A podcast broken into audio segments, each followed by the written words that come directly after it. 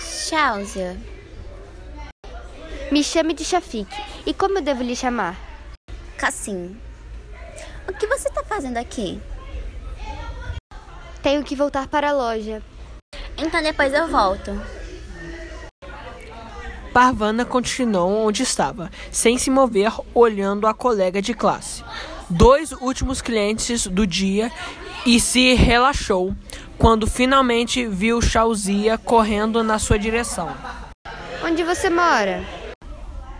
Parvana apontou com o dedo. Vamos recolher as coisas e conversar pelo caminho.